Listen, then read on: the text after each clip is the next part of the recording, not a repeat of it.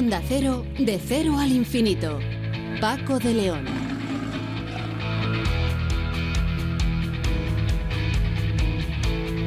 Señoras y señores, muy buenas madrugadas y bienvenidos a esta cita semanal que retomamos hoy con el regreso de De Cero al Infinito tras eh, nuestro periodo de, vacaciones.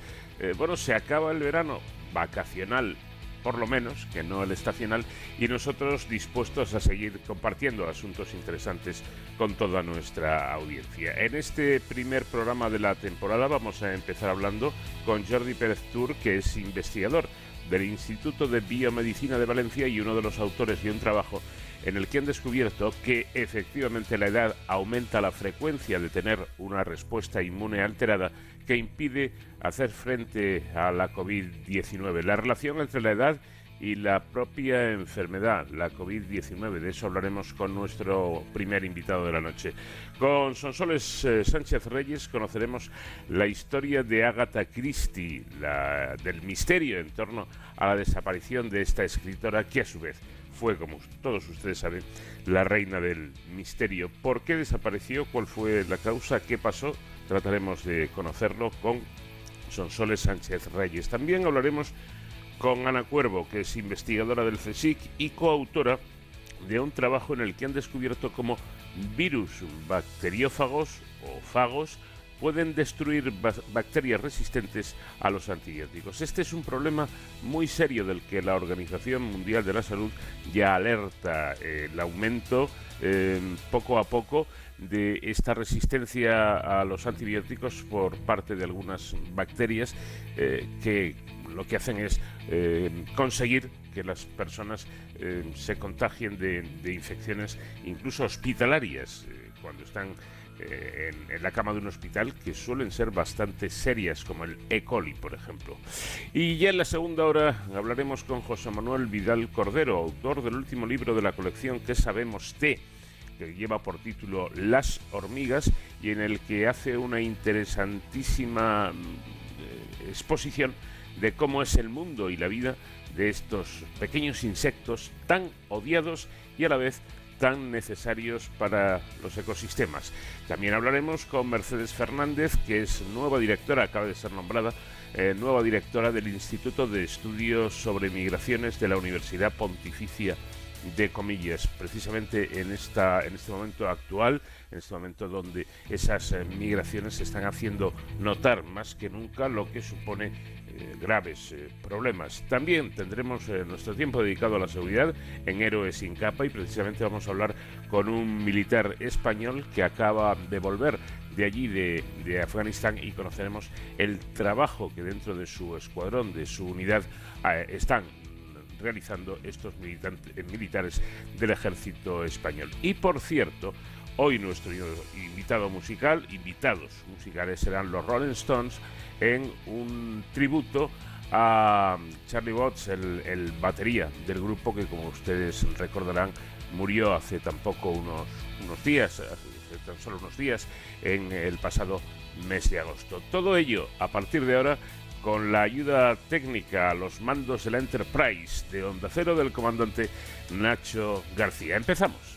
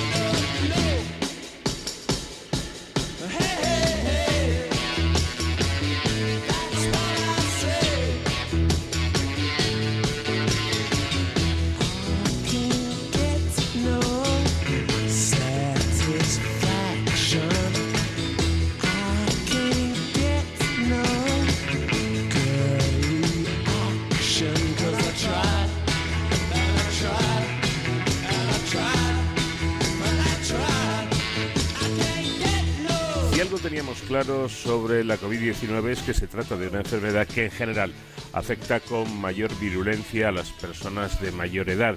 Em, aunque cualquier persona puede padecer una COVID-19 grave, incluso con resultado de muerte, como por desgracia hemos podido comprobar, es, es evidente que en los mayores se dan estos casos con mayor frecuencia. ¿Por qué es así? ¿Son los mayores más débiles? Bueno, no hace falta ser científico por esto, evidentemente si lo son más débiles.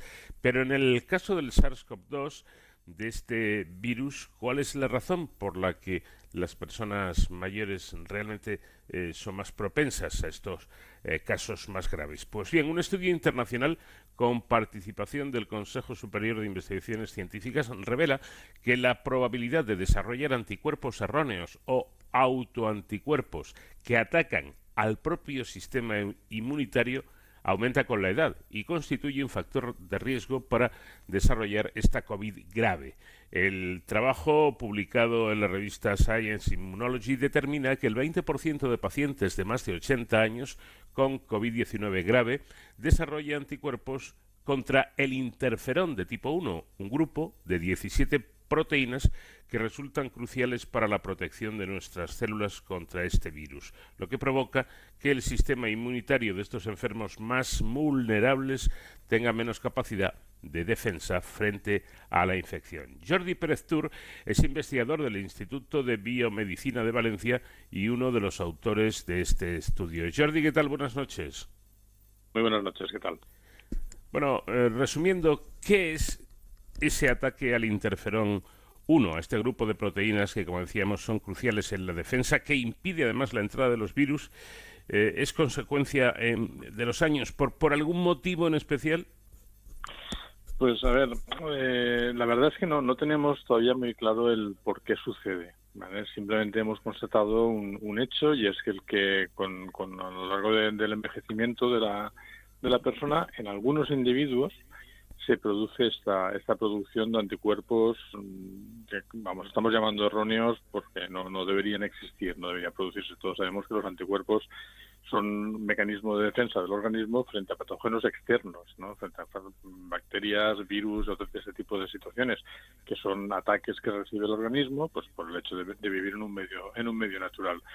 Sin embargo, en algunos individuos y en algunos momentos concretos, lo que está sucediendo es que eh, por causas que no se conocen, pues entonces eh, estos individuos generan unos anticuerpos contra, contra proteínas propias, que es un hecho que se conoce desde hace, desde hace tiempo. Hay varias enfermedades que se conocen como enfermedades autoinmunes, que no son más que el reflejo que tiene, pues que cuando el organismo desarrolla un anticuerpo contra una proteína endógena, pues tiene una consecuencia, la función de esa proteína desaparece y esa función es importante.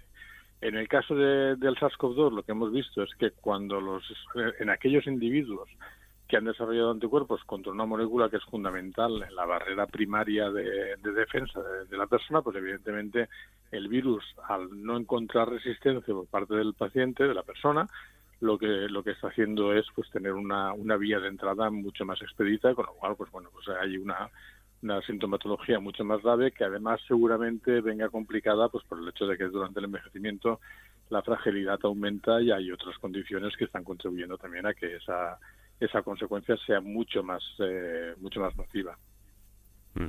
Bueno, la parte positiva podemos decir que es eh, que los resultados de este estudio podrían permitir, que ya es algo importante, que se identifique a las personas con riesgo de sufrir una infección grave y a su vez desarrollar tratamientos personalizados, ¿no es así?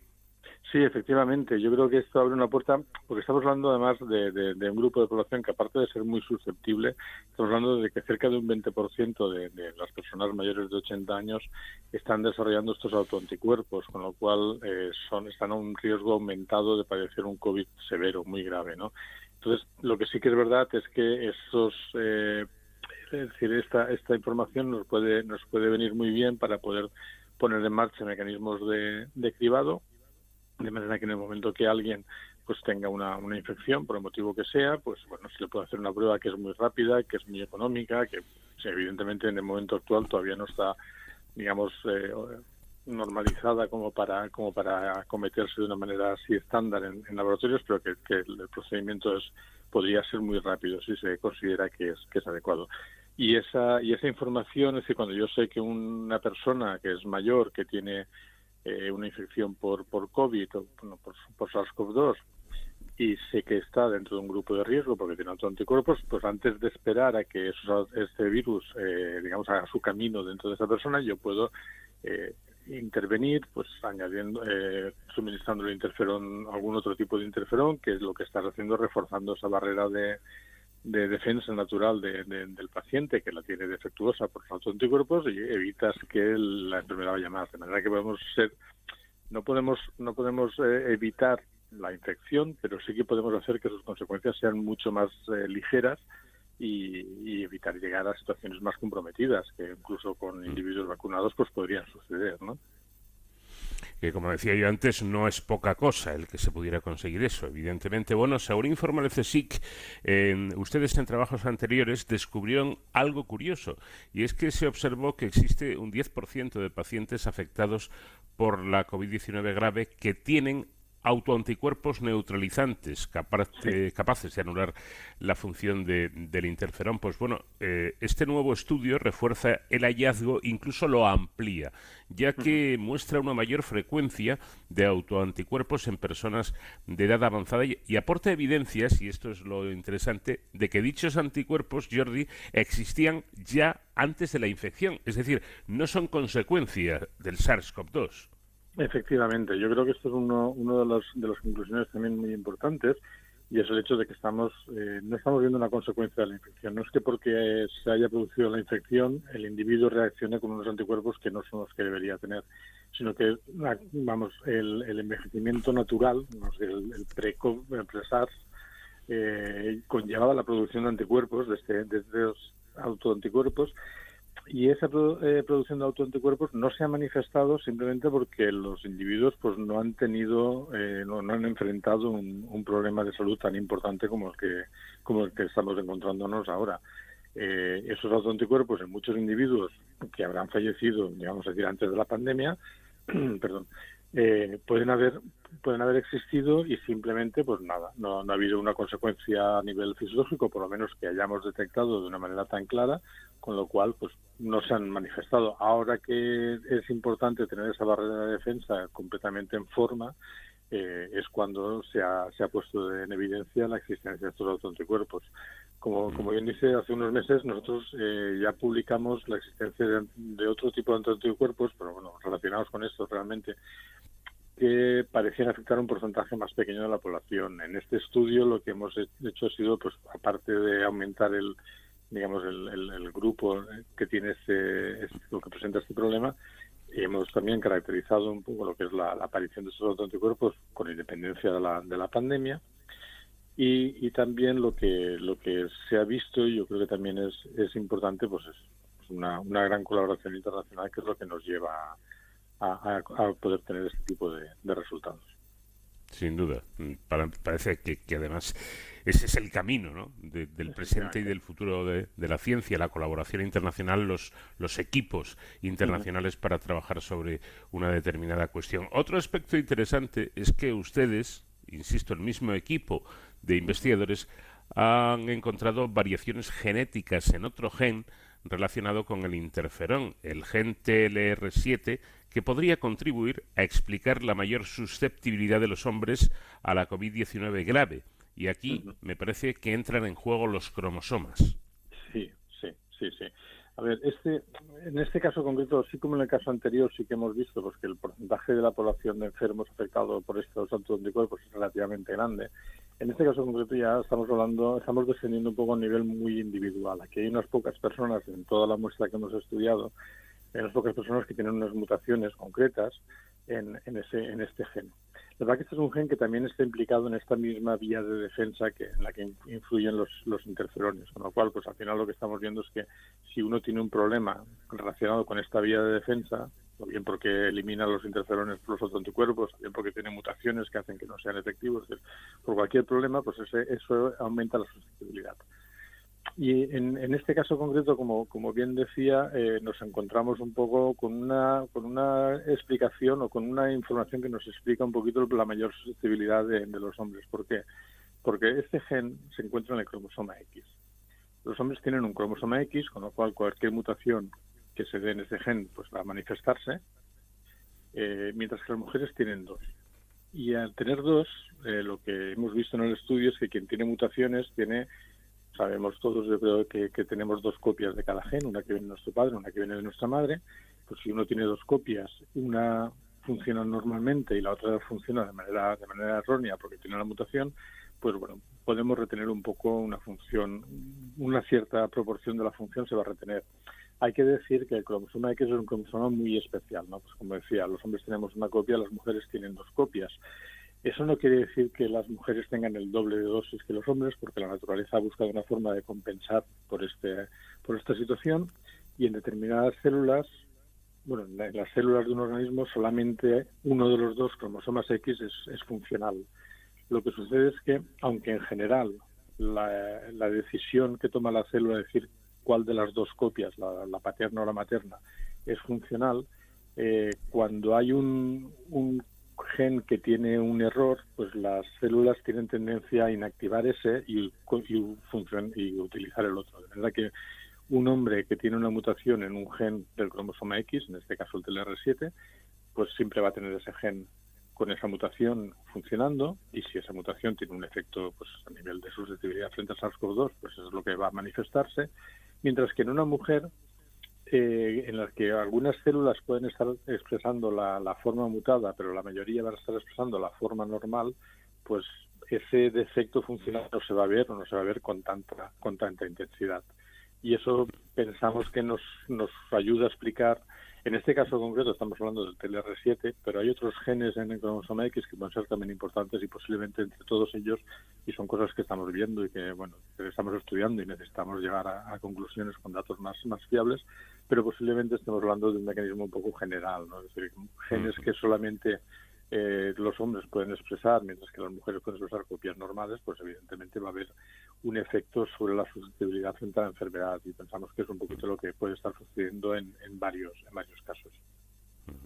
No, no quisiera yo frivolizar con un tema tan tan serio, ¿verdad? Pero Jordi, eh, quizá mm, eh, con todo esto que estamos comentando y desde fuera pueda parecer que ser mayor y ser hombre tiene pocas ventajas, al menos frente a la COVID.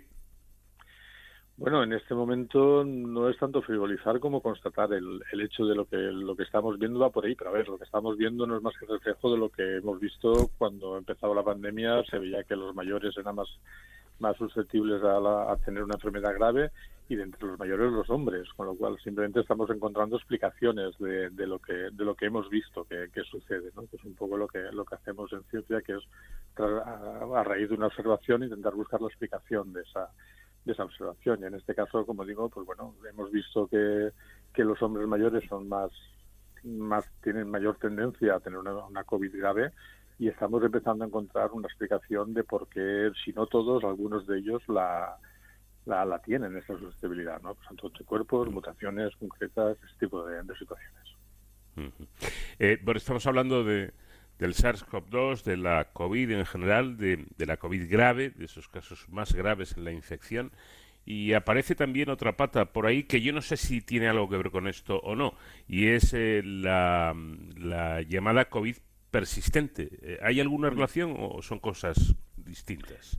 En principio, en principio nada de lo que estamos de lo que estamos mirando tiene tiene relación con la COVID persistente, básicamente porque nosotros nos estamos centrando en intentar explicar por qué hay gente que padece una COVID muy severa frente a otros que en principio, digamos, con el mismo estado de salud mm, a priori, pues sufren una COVID eh, más más ligera, ¿no? Pues o bien no tienen síntomas, los, lo pasan en casa, por, por decirlo de una forma más simple Mm, en el caso de la COVID persistente todavía es un poco pronto para, para, para saber si estas moléculas o estas vías pueden estar implicadas. Mm, no parece que sea la, la, lo razonable, pero bueno, no podemos descartar, descartar nada. De hecho, dentro del consorcio internacional en el que estos resultados han, salido, pues estamos trabajando también en, en esta en esta forma de, de COVID persistente, intentando averiguar el, el, por qué sucede o dónde hay algunas vías que puedan explicar que, que se den.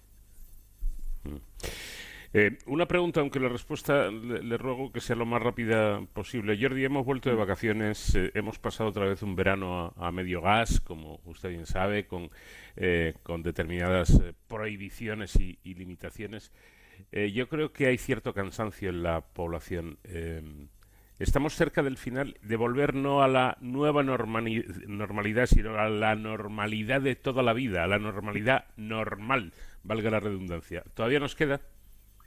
Pues todavía nos queda un poquito y yo ahora mismo, eh, aparte de los hallazgos científicos que podamos contribuir a, mejorar y a tratar, digamos que puedan ayudar a tratar esta, esta situación, yo ahora mismo creo que la, esperanza fundamental son las vacunas y, realmente las vacunas del, de todo el mundo que no está siendo vacunado ahora mismo, es decir, ya no a nivel de España o a nivel de Europa, sino a nivel de África, de Asia, de América, es fundamental conseguir que la gente se vacune también en esos sitios para evitar la aparición de nuevas mutaciones que puedan ser letales, porque ahora mismo estamos protegidos frente a las variaciones que hay, pero cuanto más se transmita el virus, más opciones de mutar tiene y hemos de conseguir que la que la vacunación, la inmunidad de grupo del 70, del 90% del porcentaje que sea, alcance a todo el planeta y no solamente a unas, unas regiones concretas.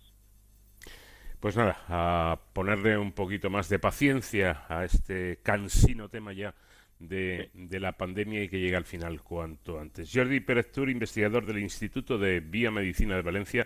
Un placer, como siempre, eh, haber hablado con usted. Un fuerte abrazo. Igualmente, muchas gracias por su interés.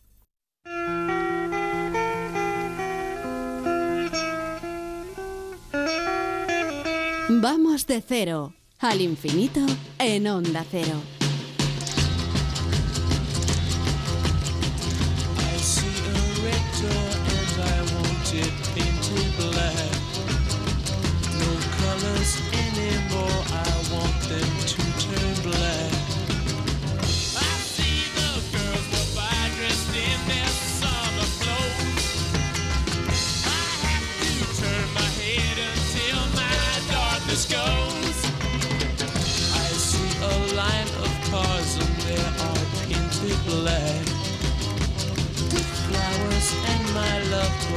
Never to come back.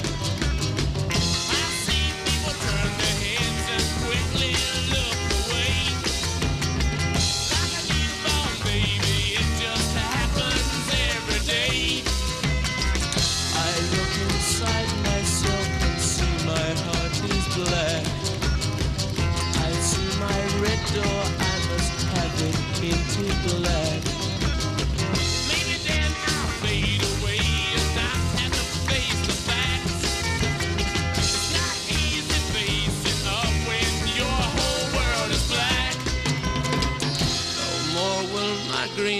Go turn a deeper blue. I could not foresee this thing happening to you.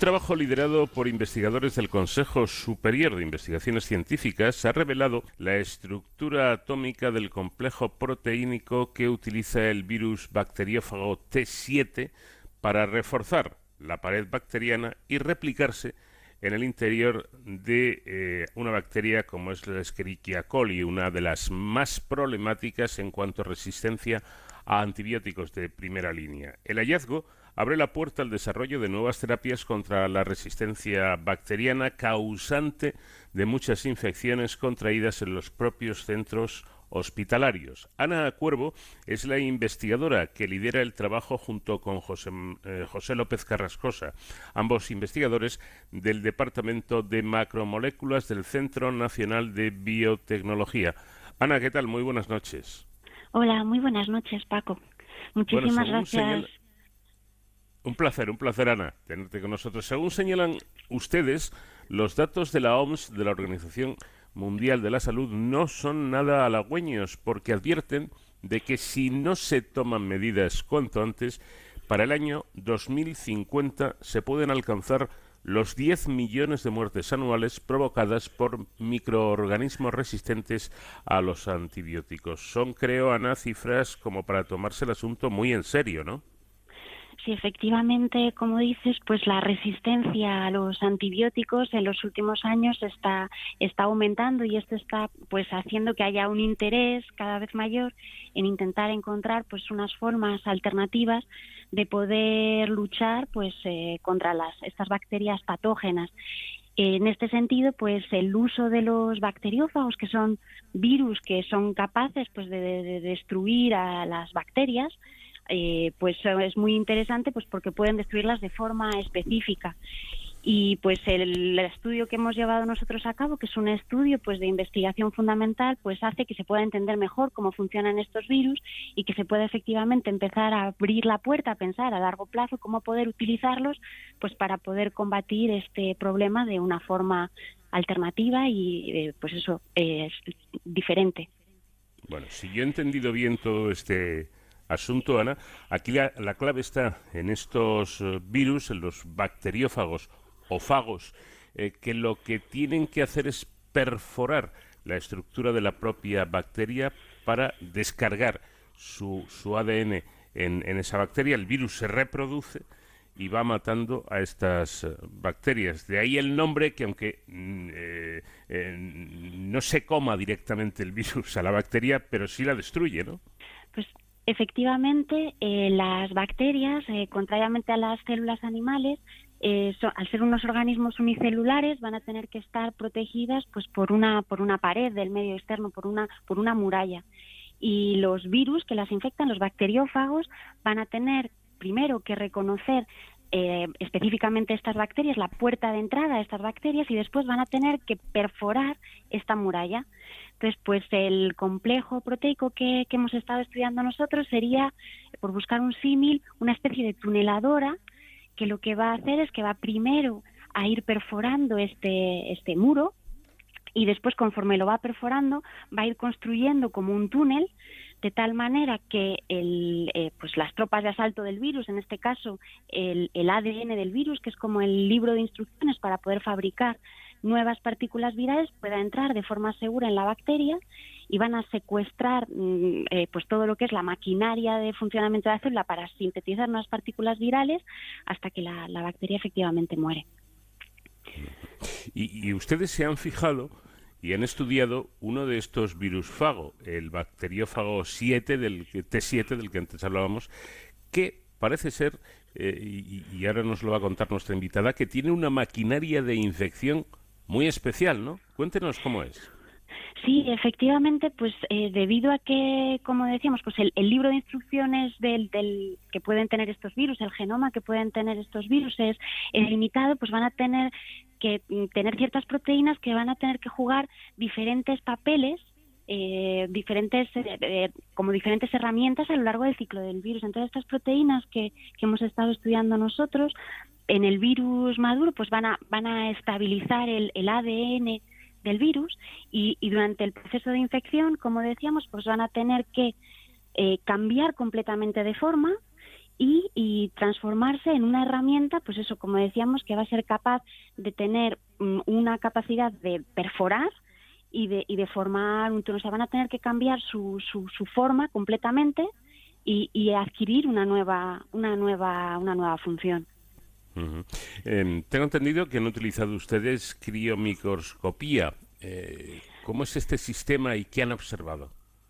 Sí, efectivamente, la criomicroscopía electrónica es una es una técnica que en los últimos años pues ha, ha sufrido un avance espectacular y es, una técnica de microscopía con un zoom muy importante en el cual lo que hacemos es que utilizamos los electrones para poder observar pues estas estructuras que queremos ver, estas proteínas. Y mm, debido a que los electrones pues mm, son muy agresivos contra las proteínas, pues tenemos que congelar las, las muestras para que no las, no las destruyan. Entonces, pues las, las, las muestras se congelan a la temperatura de unos menos 180 grados y esto nos permite hacerles fotos suficientemente rápido para no destruirlas.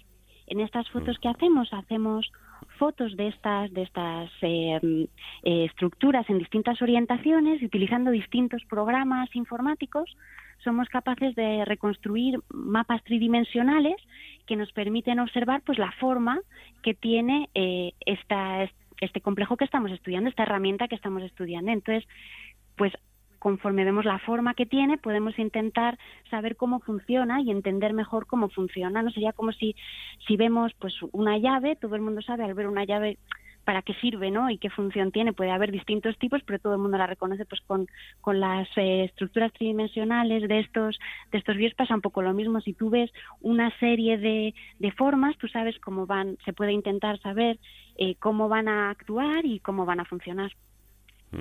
Esta manera de, de actuar de estos fagos en, en la bacteria E. coli es, es la misma en todas las bacterias. ¿Actúan de igual forma?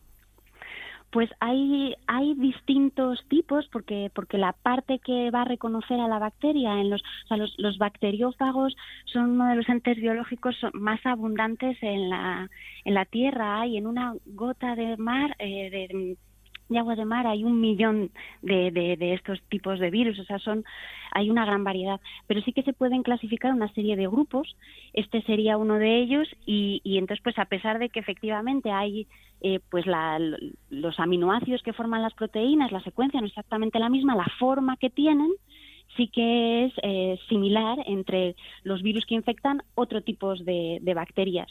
Ahí se, clasifican como en grupos. Y entonces, pues estudiando uno, podemos intentar entender también cómo funcionan, podemos aplicar lo que hemos aprendido en este caso para eh, extender el conocimiento a, otros casos diferentes.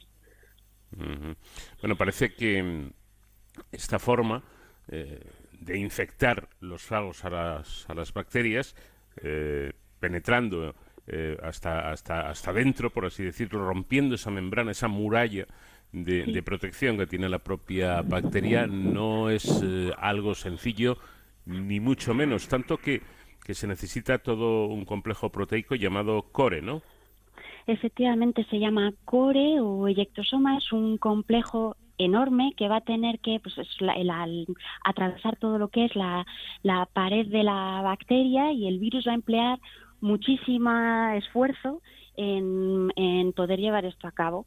Y eh, para pues, el, el, el, proceso de infección eh, hasta que volvemos a tener nuevas partículas virales dura alrededor de 20 minutos y, y, pues una etapa importante es pues poder eh, poder entrar. El virus no va a poder entrar porque el canal que forma el, el, túnel no es suficientemente grande como para que pueda entrar el virus entero que en otros tipos de infecciones con virus animales sí que puede penetrar el virus entero en la célula y va a tener que entrar solamente el ADN y lo más preciado que tiene el virus es es este material genético, va a tenerlo que proteger y por este motivo va a tener que formar un canal que sea seguro para poder entrar. Y va a ir formando este canal, poco a poco se va degradando la pared y va formando el túnel, el canal, en etapas. Y nosotros en el trabajo lo que hemos hecho ha sido hacer eh, fotos a distintas etapas de la formación de este canal para entender cómo se, cómo se forma. Ana, prácticamente para, para terminar, voy a plantear una cuestión importante. Yo no sé si es jugar un poco a ciencia ficción, pero, pero bueno, vamos a ver. Estaríamos hablando de un sistema interesantísimo de acabar con ese problema al que aludíamos y del que advierte la OMS, de la cantidad de muertes que pueden llegar a producirse por la resistencia de estas bacterias a los antibióticos. De aquí a un tiempo pudiera ser que estos fagos sustituyeran a los antibióticos en todas las infecciones bacterianas o, esto hay que dejar a ver qué pasa con el tiempo o, o tal vez sea una exageración.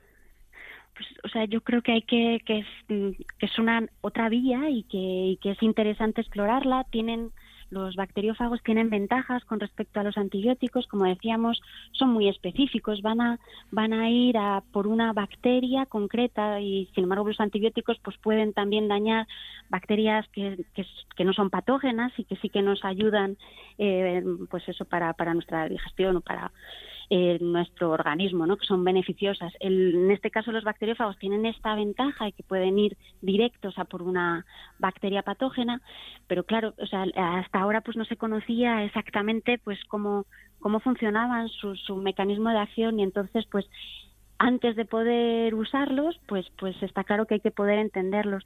Ya se habían, o sea, la terapia con fagos ya se había utilizado eh, pues en la antigua Unión Soviética, haciendo como cataplasmas para curar heridas en infecciones superficiales, pero pues con, el, con, la llegada de los antibióticos se abandonaron estas terapias y se usaron los antibióticos. Ahora que los antibióticos pues empiezan a no poder usarse en todos los casos en, en los que hay bacterias resistentes, pues se está volviendo un poco a pensar en, en los en estos virus como otras posibles soluciones alternativas, pero de aquí a que se puedan utilizar de forma activa en, en eh, pues eso, en, eh, en todos los casos, pues yo creo que hay un largo camino por, por recorrer. Esto simplemente abre la puerta, se está estudiando y hace que en un futuro, pues que, que tal vez sea posible usarlo.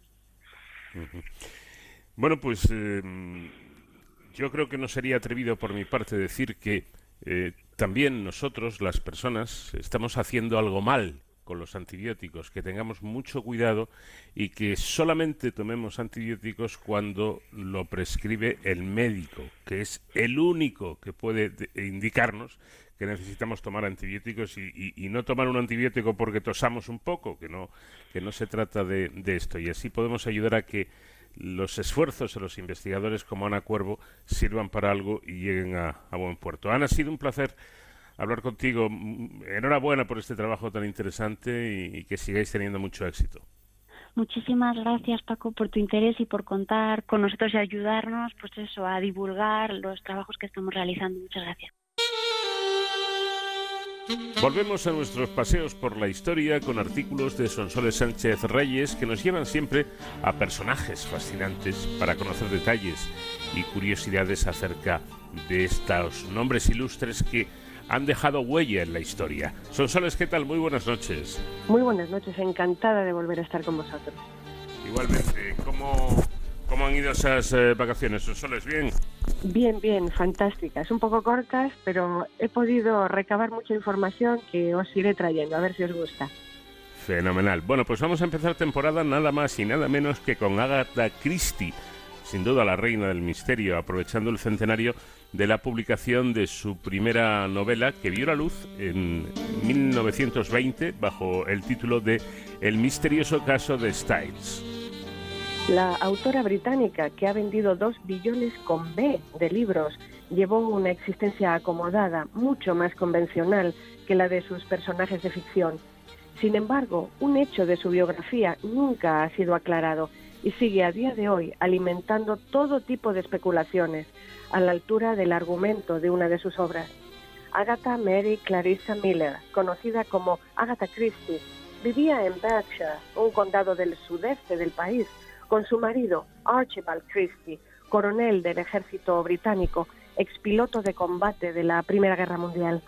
El 3 de diciembre de 1926, cuando tenía 36 años y ya gozaba de considerable fama en todo el mundo, Agatha Christie vivió un episodio de desaparición que duró 11 días y nunca pudo explicarse de forma completamente satisfactoria.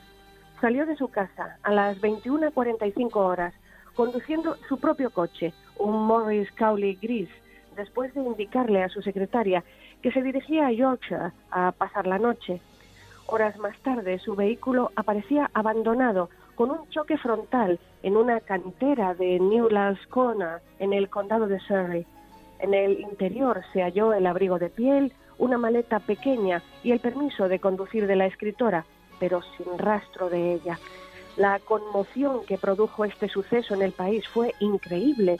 Sus cientos de miles de seguidores inundaron las redacciones de los periódicos con cartas exigiendo saber su paradero. Un tabloide ofreció 100 libras, una fortuna para la época, a quien diera una pista sobre la escritora. El ministro de Interior británico presionó a Scotland Yard para intensificar la búsqueda. Durante 11 días se llevó a cabo en el Reino Unido la mayor operación policial nunca vista. Mil agentes de policía, más de 15.000 voluntarios y varios aviones se sumaron a la búsqueda, peinando el pequeño condado rural en el que se había esfumado sin resultado. Su foto estaba en carteles, pasquines y portadas de diarios nacionales e internacionales. Sir Arthur Conan Doyle, autor de las novelas de Sherlock Holmes, incluso entregó un guante de Agatha Christie a una medium. Se dragaron estanques y arroyos, se utilizaron perros, pero nadie pudo resolver una desaparición tan sospechosa. Christie estaba casada y era madre de una niña y se daba por hecho que no podía ser una huida voluntaria. ¿Estará viviendo alguna de sus novelas? Se preguntaba ABC el 8 de diciembre de 1926. Agatha Christie, conocida escritora y autora de novelas e historias de detectives, ha desaparecido y hasta la fecha la policía la busca inútilmente. Mistress Christie salió en su automóvil de su casa de Sunningdale, en Berkshire, a media tarde, y fue vista poco después en Newlands Corner, en Surrey. A la mañana siguiente se encontró el automóvil abandonado en dicho lugar. El diario además apuntaba que había tenido recientemente grandes desórdenes nerviosos. Se la busca con actividad en todos los alrededores y varios aeroplanos vuelan bajo por los bosques y los campos. Hubo todo tipo de teorías. Un asesinato con su esposo como sospechoso, un crimen de un asesino en serie por la fama de su víctima y la más repetida, una campaña para promocionar su última novela. Las pistas no llevaban a ninguna parte hasta que de repente, el 14 de diciembre de 1926, fue identificada como una huésped del Swan Hydropathic Hotel. Apareció ilesa en la ciudad balneario de Harrogate, en Yorkshire, un condado al norte de Inglaterra, no muy lejos de donde se había encontrado su coche accidentado. Se había registrado en el hotel con el nombre de Teresa Neal. No sabía quién era ni por qué estaba allí y tampoco fue capaz de reconocer a su marido cuando éste llegó. Durante semanas recibió tratamiento psiquiátrico para recuperar la memoria, pero no pudo explicar qué había sucedido durante esos días ni dónde había estado. Se dijo que había sufrido un episodio de fuga psicogénica, una especie de crisis nerviosa ocasionada por la muerte de su madre a principios de año y las infidelidades de su marido. Según esta explicación, ese tiempo la señora Christie habría estado tan ausente que incluso habría sido incapaz de reconocerse a sí misma en los periódicos. La opinión pública reaccionó con furia. Muchos creyeron que había fingido su desaparición como truco publicitario. La explicación oficial siempre ha dado lugar a muchas dudas.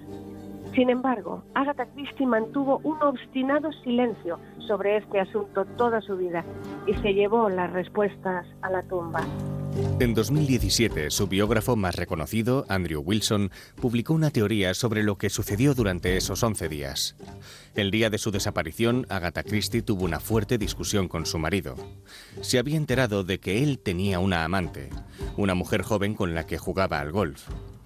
Archibald le había pedido el divorcio y ese mismo día pensaba irse con Nancy Neil, la amante, a pasar el fin de semana. Esto fue un mazazo para Agatha, un hecho que se sumó al fallecimiento de la madre de la escritora cuatro meses antes. Según su biógrafo, estaba deprimida, sufría de insomnio, comía poco, se sentía confundida, sola y desesperadamente infeliz. Y ello la condujo a un intento de suicidio. Su farmacéutico comentaba a la prensa cómo Agatha y él hablaban a menudo sobre los diferentes tipos de venenos y métodos de suicidio. En su biografía de Agatha Christie, Laura Thompson defiende que la autora ideó un plan para recuperar a su marido. Le escribió una carta de despedida y se marchó de casa conduciendo su coche. El suicidio estaba en su mente, pero terminó por descartarlo por sus convicciones religiosas. Durmió en el automóvil y cuando despertó a la mañana siguiente soltó el freno de mano y dejó que el coche chocara. Se marchó andando hasta la estación más próxima y cogió un tren a la estación King's Cross, en Londres. Durante el trayecto escribió una carta a Campbell Christie, su cuñado, en la que le informaba de que se marchaba a Harrogate a descansar unos días y tras registrarse allí con el apellido de la amante de su marido, esperó que su cuñado provocara que su esposo fuera a buscarla. No sabemos si su hermano no recibió la carta, no le informó o no logró convencerlo para ir, pero el caso es que mientras Agatha Christie esperaba en el hotel, el país se volvía loco buscándola. En una muestra de ironía o resentimiento, decidió inscribirse en el hotel como Teresa Niel, el apellido de la amante de su marido. Y durante 11 días, mientras el huracán mediático se desataba, Agatha Christie vivía en el interior del hotel. Finalmente, uno de los empleados la reconoció y avisó a la policía.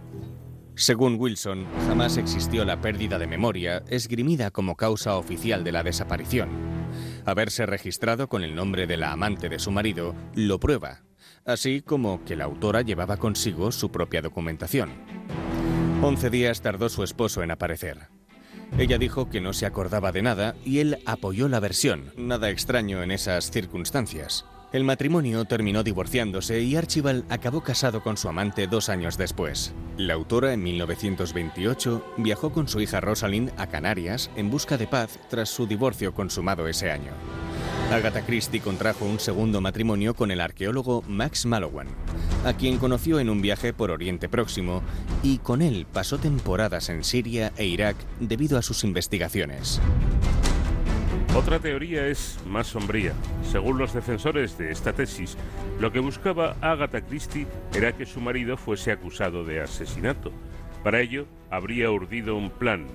Archibald tenía suficientes motivos para desear la muerte de su esposa. Estar casado con Agatha suponía un impedimento para sus planes con Nancy.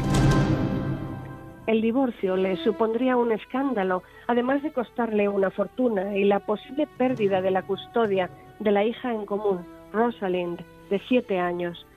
Y además la gestión de los derechos de autor que ya generaba Agatha Christie y que le corresponderían a él como administrador legal de la menor en caso de que la escritora desapareciera. La oportunidad, un solitario viaje por carretera hasta Yorkshire, era perfecta para llevar a cabo el golpe. Agatha Christie, mantienen los defensores de esta teoría, orquestó su desaparición con el objeto de que la policía llegase a la misma conclusión y detuviesen a Archibald Christie. La historia se convirtió en 1979 en la película Agatha, con Vanessa Redgrave en el papel protagonista, Timothy Dalton en su marido y Dustin Hoffman en el de un periodista que la descubre. No fue bien recibida por la familia. Su nieto, Matthew Pritchard, afirmaba. Resulta duro para la familia que rueden una película basándose solo en este pequeño periodo de la vida de mi abuela. Nunca comentó nada y en su autobiografía no hace mención de ello. Soy su nieto y nunca he sabido la verdad sobre aquella desaparición. Sin revelar nunca datos concluyentes al respecto, Agatha Christie murió en su residencia de Wallingford, Oxford, el 12 de enero de 1976, a los 85 años. La reina del misterio no podía por menos de protagonizar su propia trama de suspense, cuya resolución sigue abierta aún a día de hoy. Quizá la clave pueda encontrarse en alguna línea de su legado de 80 novelas policíacas. ¿Quién sabe? Pues quién sabe, efectivamente, estas historias de misterio que, como su propia vida, fueron lo que Agatha Christie nos transmitió y nos legó a todos como gran escritora que fue. Gracias como siempre, Sonsoles, y te espero la próxima semana. Hasta la próxima semana. Un abrazo. De cero al infinito.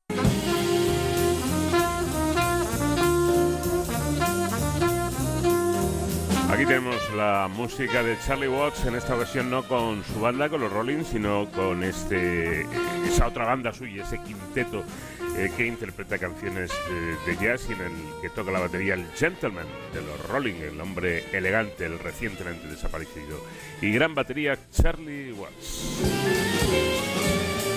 Llegamos al final de la primera hora, noticias en Onda Cero y de inmediato continuamos.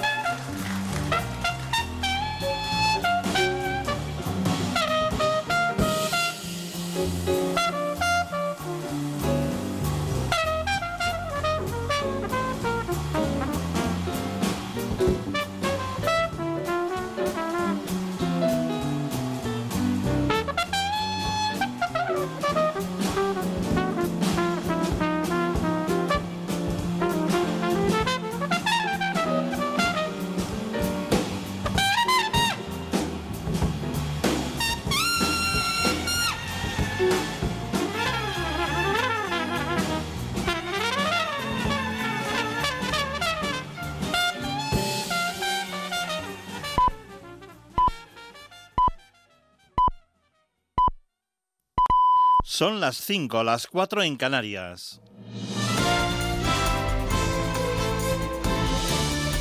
Noticias en Onda Cero. Hola, buenas noches. La tendencia a la baja de la pandemia no hace que las comunidades relajen las restricciones contra el coronavirus. La mayoría las prorroga durante este primer fin de semana tras las vacaciones de agosto. La cautela preside las decisiones y Aragón ha optado por suspender las fiestas patronales de octubre, incluido las del Pilar. El presidente Lambán ha pedido responsabilidad al Ayuntamiento de Zaragoza a la hora de organizar actos culturales como alternativas a las no fiestas del Pilar. Además, quiere evitar el término celebraciones para no realizar un efecto llamada. El Ayuntamiento de Zaragoza creo que será lo suficientemente responsable para no hablar de fiestas y para no hacer nada que eh, produzca efecto llamada ni una sensación equívoca por parte de los ciudadanos de que en realidad, aunque sea por las puertas de atrás, hay fiestas. Yo confío en la responsabilidad del alcalde de Jorge Azcón para que lo que haga sepa que se le autorizará, igual que se le autorizaría a cualquier ayuntamiento aragonés, eh, si es autorizable se autoriza y si no, no. El Ayuntamiento de Zaragoza trabaja en una ofrenda de flores reducidas, sin público y vallada.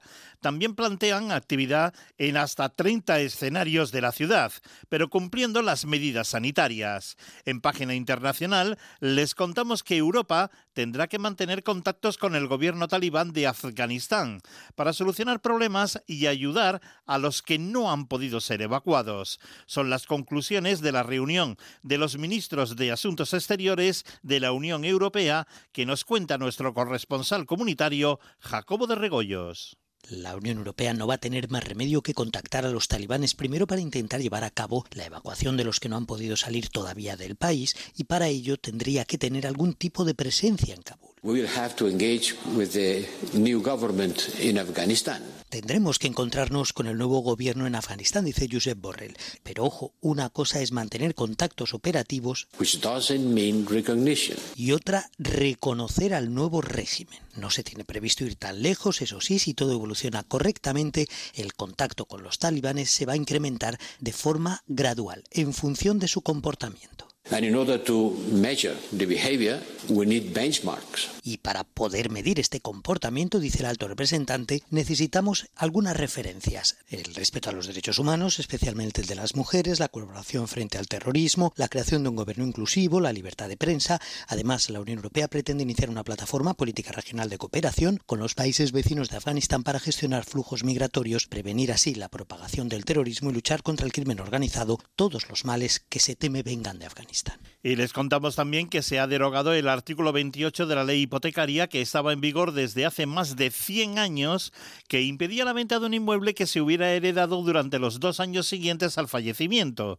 Ha quedado en evidencia que era un artículo de la ley que no estaba actualizado a raíz de los fallecimientos que se han producido durante la pandemia. Caridad García, buenas noches. Buenas noches. A partir de hoy, quien herede una vivienda tendrá pleno derecho sobre ella, aunque no sea descendiente directo ni aparezca en el testamento. Entra en vigor la suspensión del artículo 28 que fijaba una carga sobre los bienes de un propietario sin descendencia directa, carga por un periodo de dos años, con el fin de responder a los derechos que pudiesen tener herederos directos que pudiesen aparecer repentinamente. En la práctica, una traba importante para la compra y venta de inmuebles que se ha hecho especialmente presente en los últimos meses con un aumento de fallecidos por culpa de la pandemia. Mariluz Rodríguez, abogada de Legalitas. Desgraciadamente hemos vivido unos momentos en los que quizá ha fallecido muchas personas, los herederos se veían con un piso que a lo mejor ni les interesa ni lo quieren mantener y lo vendían. ¿Qué ocurría? Que estaba el artículo 28 famoso y claro, eso pues mm, ha limitado a muchas personas la posibilidad de vender y de comprar. Hasta la fecha la decisión quedaba en manos de los bancos que no concedían fácilmente el préstamo ante el riesgo de reclamaciones futuras. José Miguel Tavares, vicedecano del Colegio de Registradores de la Propiedad. Es una cuestión que valoraban los equipos de riesgos de las entidades financieras.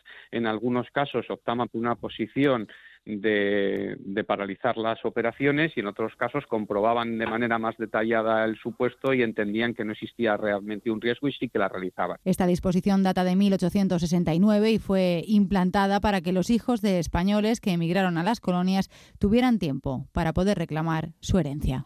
En la agenda política de este sábado, el presidente del gobierno, Pedro Sánchez, va a participar a las 11 de la mañana en un acto de partido en Jaén junto al candidato a la presidencia de la Junta de Andalucía, Juan Espadas. Por su parte, el presidente del Partido Popular, Pablo Casado, va a comparecer al mediodía ante los periodistas con motivo de su visita a las fallas de Valencia. Las noticias vuelven a las 6 cuando sean las 5 en Canarias y siempre actualizadas en nuestra página ondacero.es. Síguenos por internet en ondacero.es.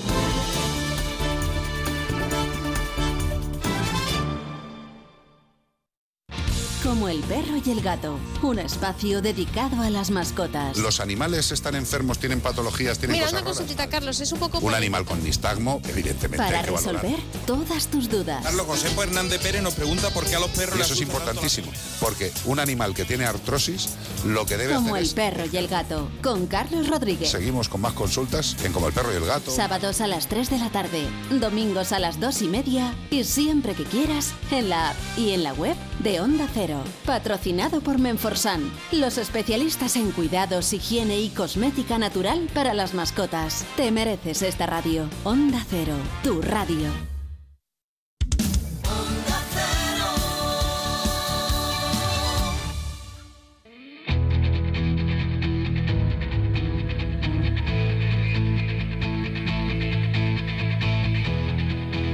En Onda Cero, de cero al infinito.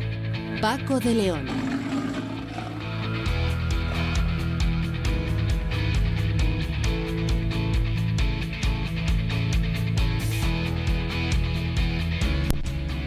Comenzamos aquí nuestra segunda hora de programa en De Cero al Infinito. Ya saben, cita semanal a la vuelta de vacaciones durante toda esta temporada, por lo menos para hablar de los asuntos que más nos interesan, como la ciencia, la seguridad, la historia y, por supuesto, la música. Vamos a empezar hablando con José Manuel Vidal Cordero, autor del último libro de la colección que sabemos de titulado Las hormigas y en el que hace una interesantísima exposición de cómo es el mundo y la vida de estos pequeños insectos tan odiados, pero ojo, tan necesarios a la vez. Hablaremos también con Mercedes Fernández como nueva directora del Instituto sobre Migraciones de la Universidad Pontificia de Comillas, precisamente en estos momentos donde el mundo se encuentra en una situación un poco convulsa en parte debido a estos movimientos migratorios. También en Héroes sin capa, nuestro apartado dedicado a la seguridad, tendremos eh, ocasión de hablar con un militar español que acaba de volver precisamente de Afganistán para que nos cuente un poco cuál es la misión de eh, los militares españoles en ese país prácticamente ya cerrado por eh, aire, por, por, por todos los sitios, por mar y eh, por tierra todavía se puede, pero es difícil pasar sin duda la frontera. Todo ello acompañado de la música de los Rolling Stones, ya que hoy hemos querido hacer un tributo a el- uno de sus miembros, recientemente fallecido, como ha sido el batería Charlie Watts. Esto es De Cero al Infinito.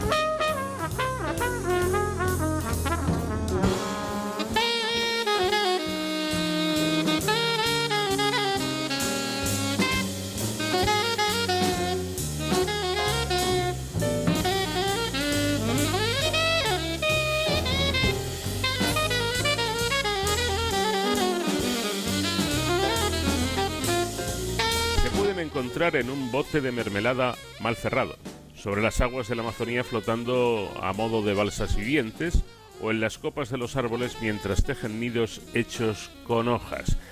Las hay negras, rubias y hasta azules, con mandíbulas en forma de asta de ciervo o de guadaña. Sus cabezas adoptan las formas más inverosímiles para taponar la entrada de extraños a su casa y son capaces de emitir múltiples señales para avisar de la presencia de alimento o para alertar a su colonia de un peligro inminente.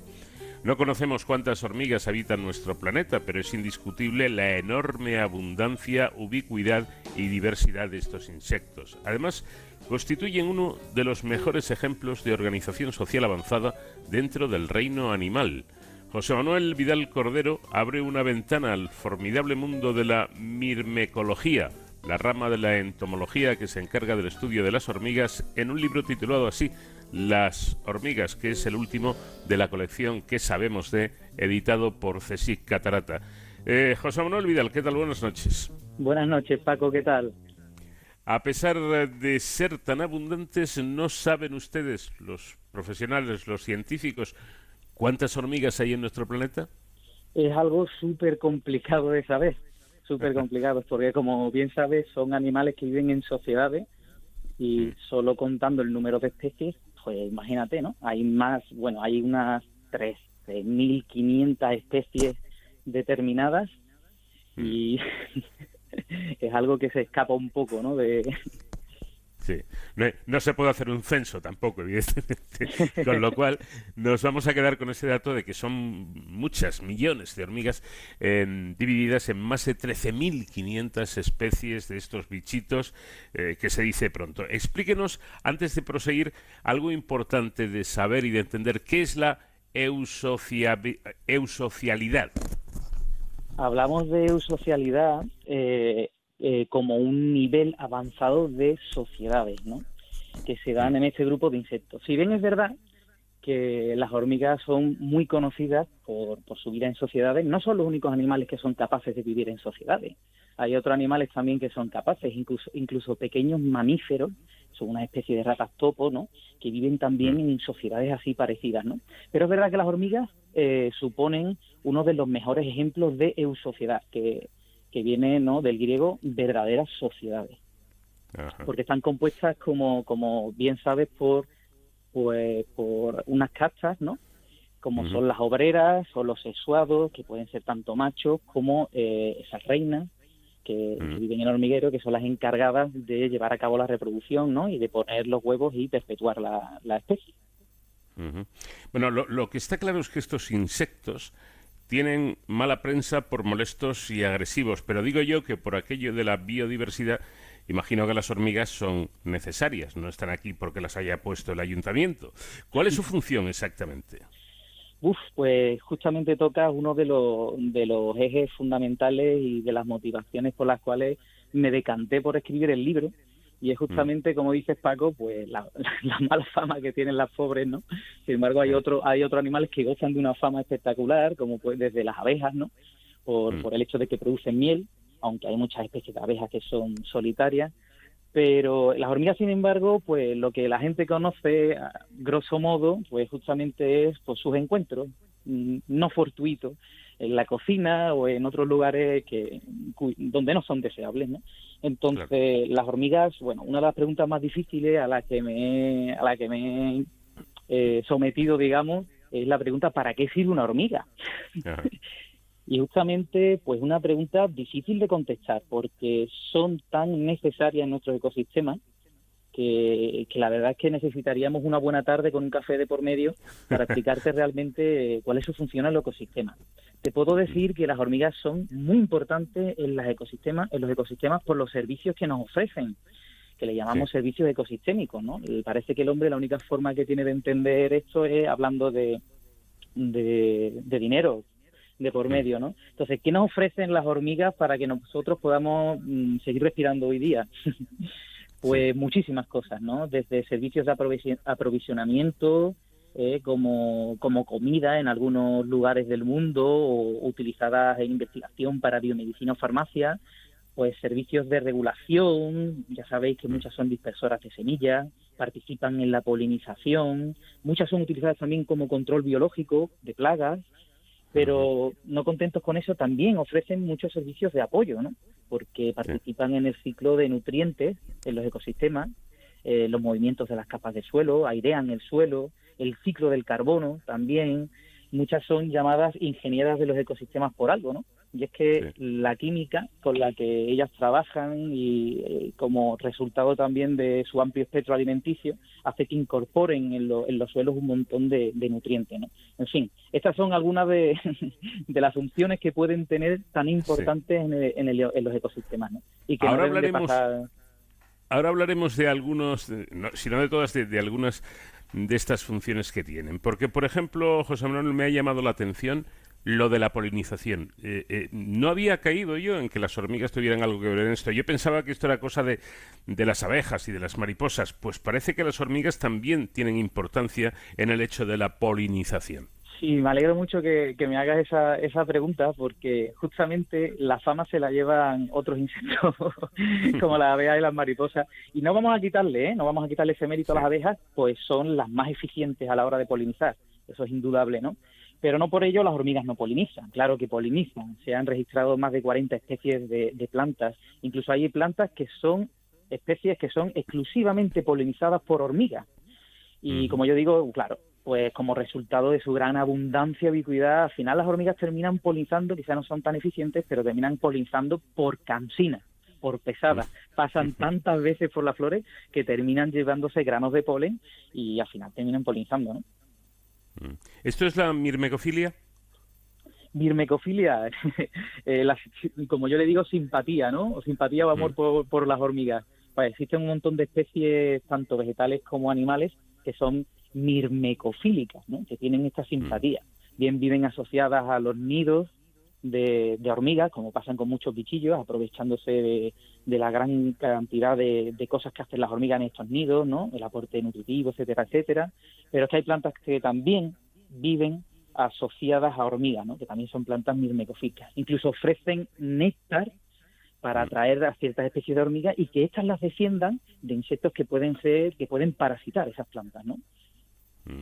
Interesante. También, ojo, tengo entendido que un papel en el que destacan las hormigas es en la limpieza de la naturaleza, retirando incluso los cadáveres de pequeños animales y participando en las primeras etapas de descomposición de los seres vivos de mayor tamaño.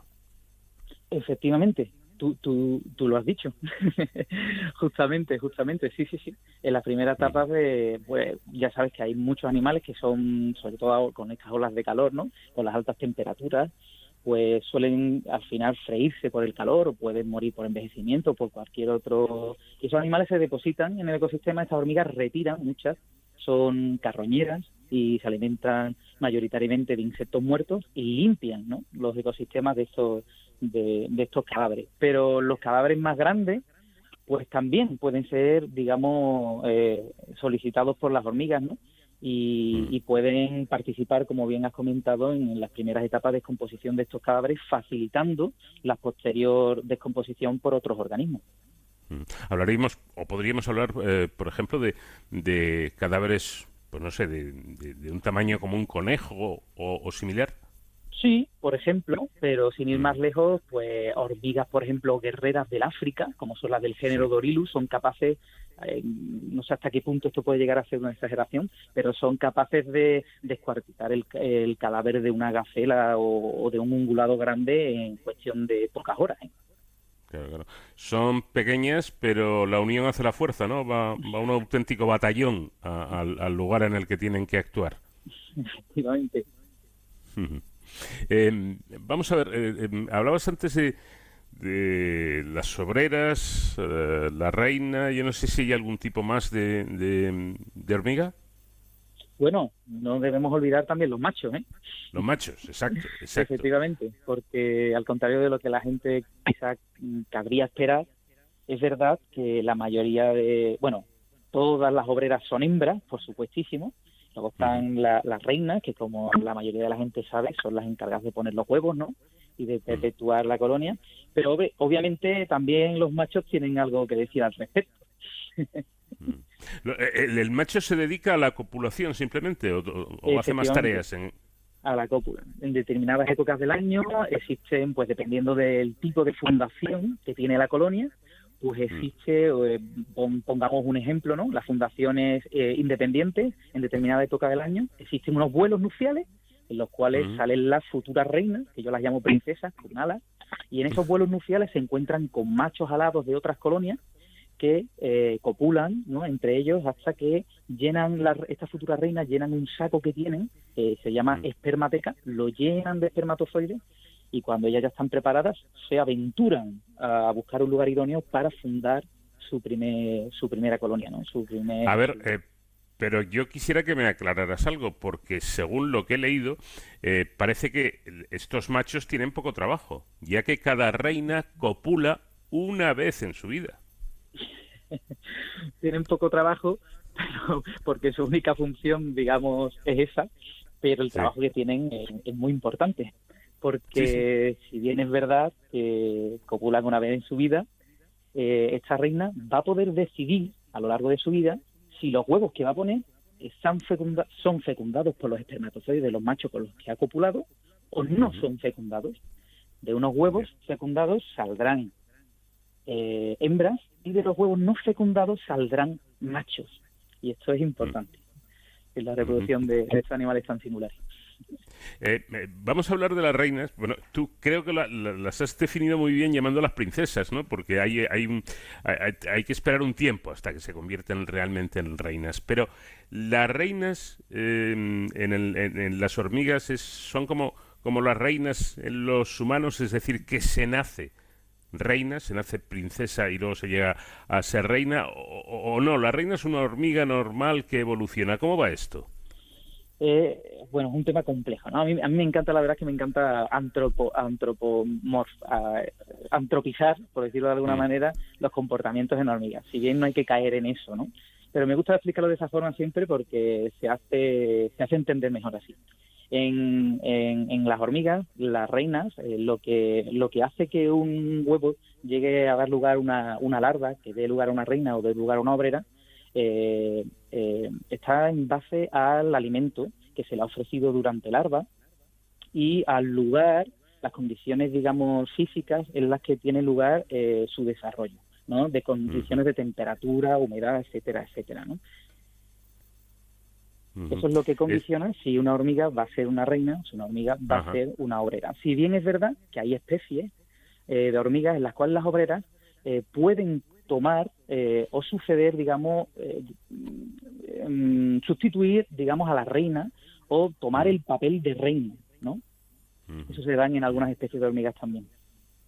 Es decir, que estructuralmente, por así decirlo, desde el punto de vista biológico, eh, la reina es como cualquier otra hormiga en principio, En algunas especies. En en algunas algunas especies. La gran mayoría es verdad que existe una, unas castas bien eh, de- eh, delimitadas, ¿no? El papel que tiene los sexuados, en este caso la reina, es bastante diferente al que tienen las obreras. Incluso dentro de esta casta, por llamarlo de alguna manera, eh, obrera, pues las obreras pueden tener también diferentes tipos de funciones, incluso pueden ser diferentes entre sí. Depende del grado de también de polimorfía, ¿no? Eh, hay alguna, es una característica que tienen muchas especies de hormigas en las cuales en las obreras pues hay diferentes tipos de tamaño, incluso de morfología, para poder desarrollar distintas funciones ¿no? en la colonia. Bueno, y mm, cuando esa princesa se convierte en reina, esta intenta por lo menos empezar a crear una colonia. ¿Cómo es el proceso? Y por cierto, tengo, tengo entendido que no es nada fácil. No, efectivamente, no es nada fácil. Yo creo que cuando la gente piensa en la reina de las hormigas, piensa en una soberana ¿no? que está ahí en su sillón, eh, abanicada por, por, una, por una hormiga y con la única tarea de poner huevo y todo muy fácil. Pues bueno, puede que sí en ese momento sea tal, tal que así, pero para llegar a ese punto ha tenido que, que sufrir, ¿eh? Para llegar a ese punto ha tenido que, que ganárselo, como, como yo digo, ¿no? A pulso. Y es que una vez que ya ha copulado con, con los machos y tiene su espermateca llena de espermatozoides para poder fundar su colonia, tiene que buscar eh, un, un lugar idóneo donde empezar a construir su hormiguero, ¿no? Y claro, por el camino, pues imagínate la cantidad de adversidades que puede llegar a encontrar, desde un montón de animales que pueden alimentarse de ella, porque son un componente proteico importante en la cadena trófica y es muy apetecible para muchos animales, hasta el simple limpia parabrisas de un coche, para que tú me entiendas, ¿no? Entonces, hasta, hasta llegar a, a- a encontrar, pues imagínate la cantidad de, de reinas que mueren en el intento, es un porcentaje pequeño, ¿no? El que, el que consigue llevar para adelante y fundar su propio hormiguero. Eh, por cierto, curiosidad que yo creo que les va- eh, la tienen también muchos oyentes. ¿Las reinas salen alguna vez del hormiguero? Pues depende de la especie, ¿vale? Depende de la especie. Hay especies en las que la fundación de la colonia, por ejemplo, es eh, dependiente. ¿Qué quiero decir con esto? Que la reina, pues eh, las princesas, me- mejor dicho, digamos que salen del hormiguero, pero no vuelan. Se quedan en la entrada para que un macho que venga del exterior copule y luego vuelven a entrar llevándose, eh, pues digamos, parte del hormiguero de, de la herencia de su madre, ¿no? Se lleva parte de la, de la hoguera de su madre para fundar otro hormiguero por ahí, ¿no?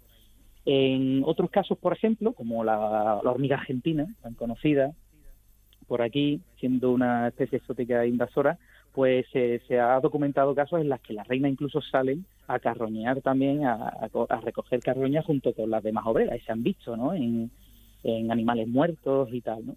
Entonces sí, se dan casos en los que las reinas salen, pero lo habitual es que la reina se encuentra en el interior del hormiguero, normalmente merodeando las cámaras de cría, que es donde ella pone los huevos. Sí. Bueno, pues curioso también conocer todo esto. Las hormigas, por cierto, siempre han sido idealizadas como ejemplos de dedicación, efectivas, ordenadas y constante, pero eh, José Manuel, dices en tu libro que nada más lejos de la realidad y que dentro del hormiguero no siempre prevalece el esfuerzo, la paz y la armonía. Pues vaya el chasco que me he llevado yo con esto. claro, es que el cuento de la cigarra y la hormiga ha hecho mucho daño. Y Tampoco no es quiero- así, ¿no? tampoco quiero, hombre, tampoco quiero eh, quitarle el mérito que tienen, ¿no? Cuando las vemos en, en el campo transportando las semillas. Lo que sí es verdad que quiero quitar un poco es desmitificar el hecho de que nunca duermen, nunca descansan. No, no, Ajá. para nada. Las hormigas sí duermen, claro que duermen. De hecho, una de las cosas, una de las curiosidades que comento en el libro es justamente eso, es justamente que incluso la forma que tienen de dormir pues guardan gran parecido a esos patrones que tenemos pues nosotros mismos, ¿no? O, o los mamíferos, ¿no?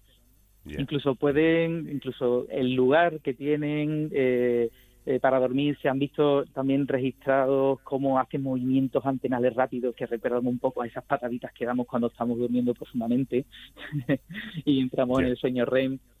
Y, bueno, en obreras, por ejemplo, de, de la hormiga de fuego, se ha visto que son capaces de dormir cinco horas, las reinas incluso nueve, solo que no las duermen de seguido y hacen una especie de microsiestas, por llamarlo de esa manera, de minutos, ¿no?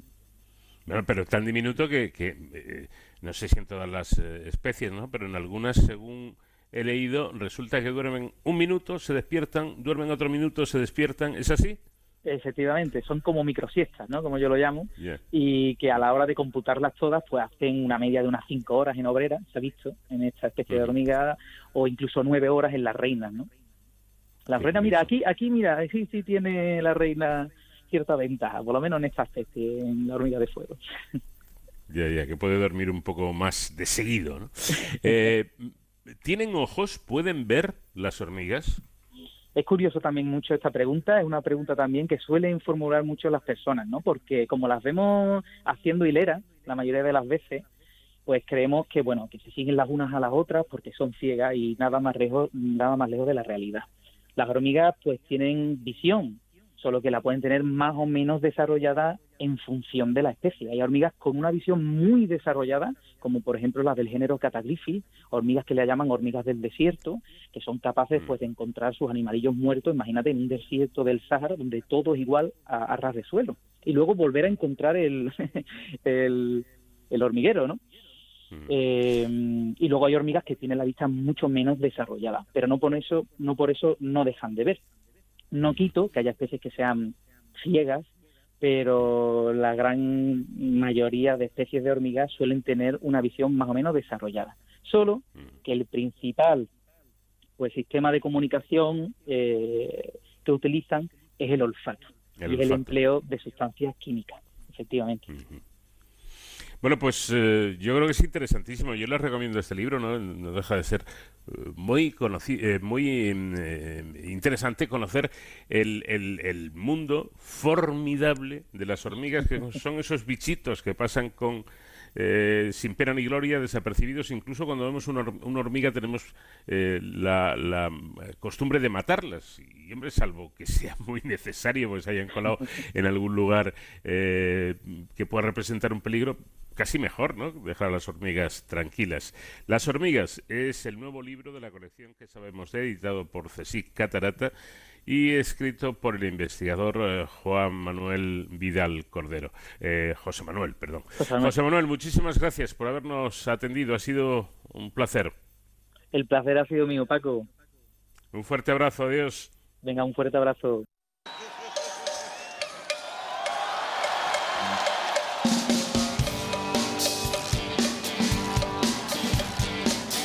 De cero al infinito.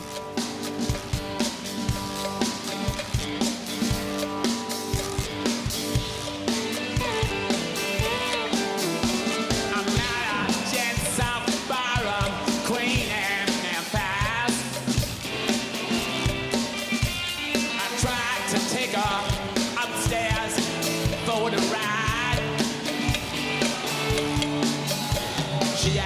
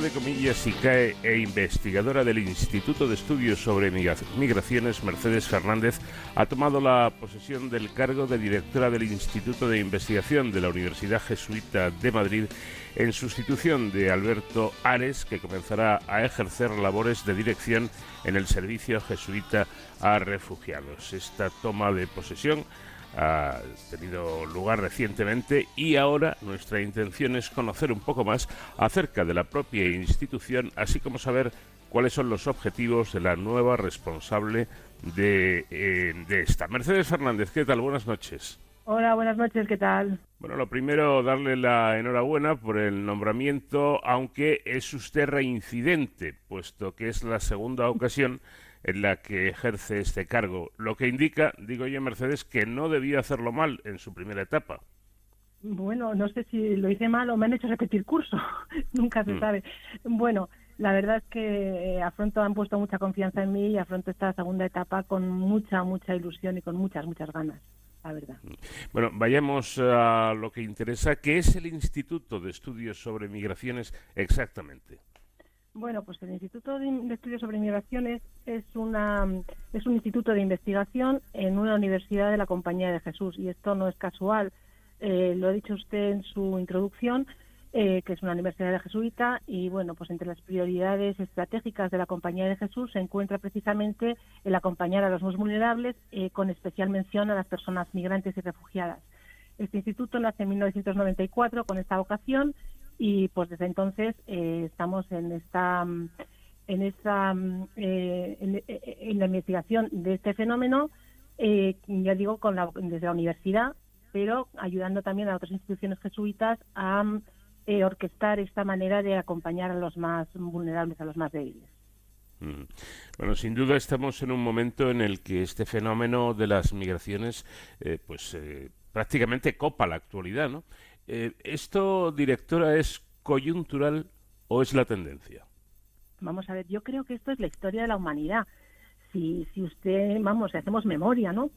Eh, la, la humanidad, incluso pienso en la historia de España, está basada, en, o la historia de Europa está basada en, en movimientos, o sea, se, construye a través de movimientos migratorios.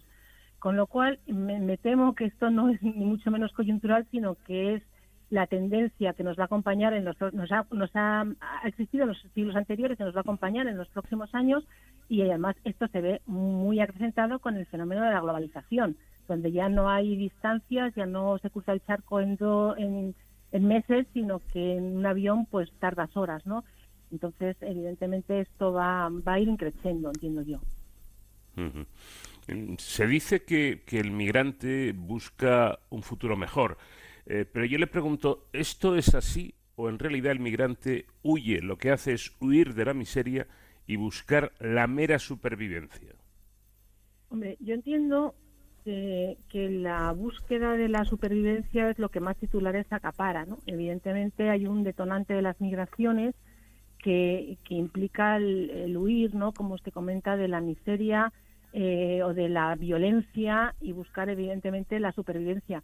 Pero también hay otros muchos movimientos migratorios que están, eh, los que, por ejemplo, existen desde países de rentas medias buscando un futuro mejor con la perspectiva de volver. O luego también están las migraciones cualificadas, estos movimientos de jóvenes preparados que están a, pues a, a otros países eh, donde hay mayores oportunidades de trabajo, también en busca de un futuro mejor. Con lo cual yo creo que las migra- vamos, yo entiendo que las migraciones son una cuestión muy compleja eh, y muy poliédrica y desde luego no solamente reducidas o no, no podrían ser solamente reducidas a, la, mm, a, las migraciones forzadas, que por otro lado sí es cierto que es lo más mm, vendible, entiendo, a efectos periodísticos. ¿no? Me alegro eh, de que toque usted este, este tema, eh, porque en realidad yo quería preguntarle acerca de, de esto. Estamos hablando de, de migraciones, eh, pero que pueden ser muy distintas. ¿no? Por ejemplo, estoy pensando en jóvenes españoles que tienen que salir fuera de nuestro país a, a buscar eh, trabajo en, en otros lugares como puede ser Alemania, Francia, Reino Unido, Estados Unidos incluso, pero eh, hay una gran diferencia, eh, hay diferencia realmente entre el migrante al que nos referíamos, digamos y entre comillas el tradicional, el que pasa hambre, el que tiene miseria en su país, y el joven español preparado que vive en una familia media, que no le falta de nada, eh, pero que, que, que no tiene trabajo precisamente por la situación que vivimos en, en estos momentos y sale y sale de su casa para otro lugar. Bueno, entiendo que existe una diferencia abismal. De entrada, eh, piense usted en la gente que emigra por supervivencia, muchos se quedan, o sea, muchos no son ni siquiera, aunque tengan esta necesidad acuciante de, lar- de, de salir, eh, no, muchos de ellos no logran salir. Bueno, el tema, por ejemplo, de Afganistán es un, es un ejemplo dramático actual, eh, de, de rabiosa actualidad, ¿no? Eh, sin embargo, el otro tipo de migraciones más cualificadas, eh, de entrada existe un elemento, de, aunque no tenga trabajo, aunque la persona no tenga trabajo, existe un elemento mucho mayor de voluntariedad y luego existe un elemento mucho más controlado de lo que se va a encontrar en destino. Y es más, esta persona si fracasa en su aventura migratoria en Inglaterra, pues está trabajando de camarero, no sé, y no le, no le va bien o no consigue el objetivo, pues siempre tiene la posibilidad de volver eh, físicamente y tiene unas redes familiares que la acogen. Mientras que las otras personas, pues, eh, eh, huyen, salen con lo puesto y lo quitado, permítame la, la, la expresión, y, y muchas veces, aunque necesitaran volver, aunque quisieran volver, ni siquiera pueden volver. Entonces, evidentemente, no, no hay color con unas, mm, con unas migraciones, entre unas migraciones y otras. ¿no? Claro, habría que ir ¿no? a- a- al, al origen de esa, de esa migración. Efectivamente, los dos casos que yo he puesto, y como bien ha dicho la, la directora, eh, son completamente distintos, no tienen nada que ver, aunque utilicen el mismo camino, que es el de la, el de la migración. Eh, dice usted, por cierto, perdón, que los focos migratorios son avisperos geopolíticos. ¿Hasta qué punto? Hombre, si miramos eh, algunos ejemplos, ¿no? Eh, desde Europa del Este, más, más lejanos en el tiempo, los más recientes, Siria, Afganistán, o que decir incluso del, del del- de la zona del Magreb, pues evidentemente esas cuestiones, esos países que están en estas zonas, pues responden a intereses cruzados de potencias internacionales, que es lo que está generando, y luego unido esto a los eh, sistemas fallidos de Estado que, que existen en los lugares de emisión de migrantes, pues todo eso junto, pues evidentemente está generando esos movimientos y, y esto sí son migraciones forzadas, ¿no? Un poco volviendo a lo que decíamos antes, que, que exi- existen dos tipos de migraciones, ¿no? Las libres, por así decirlo, y las forzadas. Bueno, pues las forzadas en muchas ocasiones eh, lo que hay detrás es evidentemente una cuestión geopolítica, ¿no? Claro. Eh, Podríamos decir que el fenómeno de la migración, mm, eh, que como usted comentaba antes, eh, es un poco la historia de la humanidad, eh, es, ¿podemos considerarlo como algo normal o depende de los casos? Eh, mm, no entiendo bien la pregunta. O sea, normal, yo entiendo que el ser humano, como, como persona que es, tiene siempre la inquietud de buscar una vida mejor. Entonces, sea porque le fuercen o sea porque esté en otro estadio superior de la pirámide de Maslow y tenga otros planteamientos, entiendo que debería mirarse como algo normal. realmente. O sea, que todo el mundo tiene mm, la inquietud, o la- el, el ser humano per se tiene la inquietud de mejorar su posición y entonces eh, una de las opciones para mejorar la posición puede ser moverse. Entonces, en ese sentido, entiendo que debería considerarse como algo normal.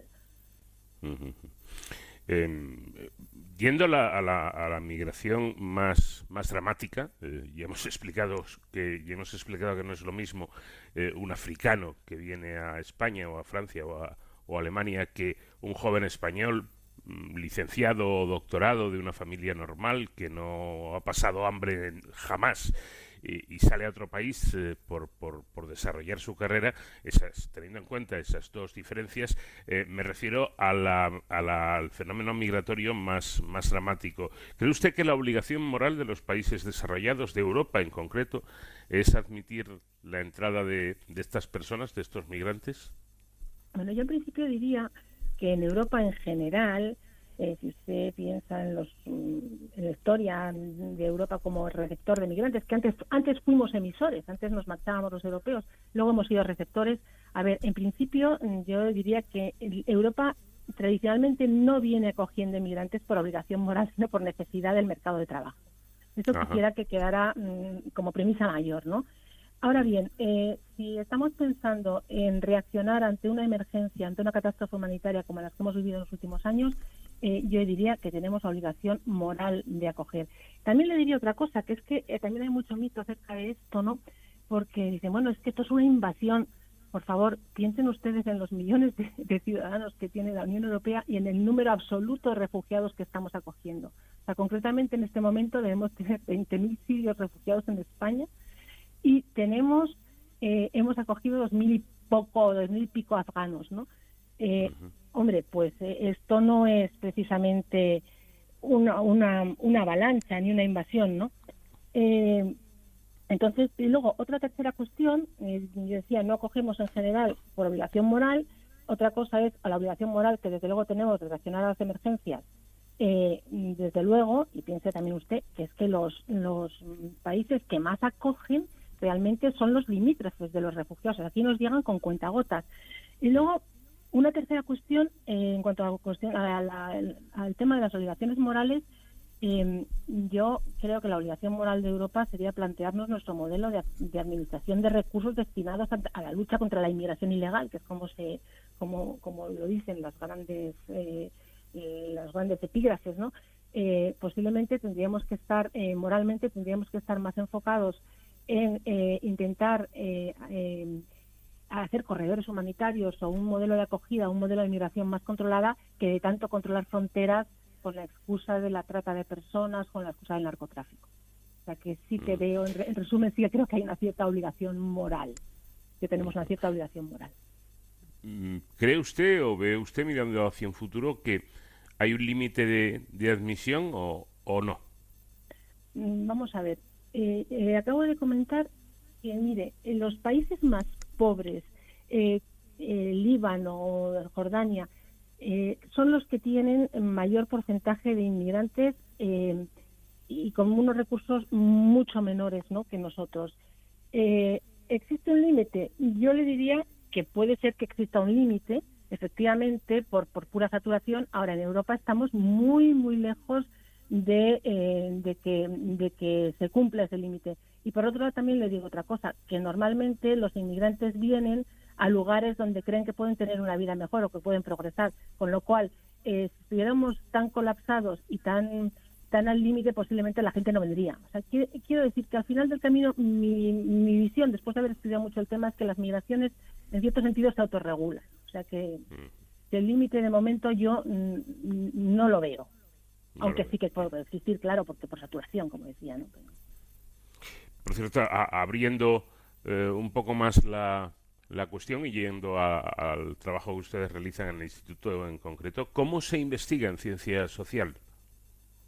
Bueno, pues en ciencia social investiga uno como puede.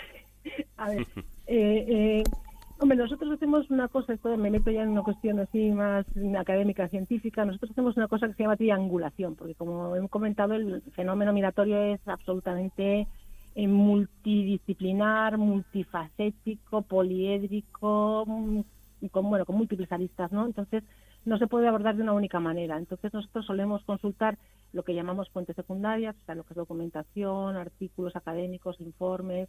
Eh, eh, adicionalmente consultamos estadísticas y luego además hacemos trabajo empírico, empírico que puede ser de tipo cuantitativo, haciendo encuestas, eh, o también hacemos entrevistas a lo que llamamos informantes clave, es decir, pues a, a líderes políticos o a funcionarios eh, eh, que están eh, en, en- en la cuestión migratoria o también a los propios migrantes o a actores de ONGs. O sea, tocamos todos los palos, vamos.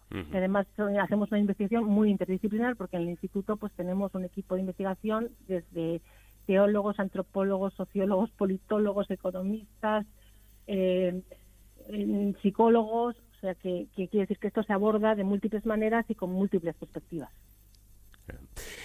Eh, Mercedes Fernández, mm, investigadora del Instituto de Estudios sobre Migraciones y nueva eh, directora del Instituto de Investigación. Muchísimas gracias por habernos atendido y por habernos dado sus explicaciones sobre un tema tan de actualidad y tan interesante como son estos fenómenos migratorios. Muchas gracias y buenas noches. Pues muchas gracias a ustedes, buenas noches.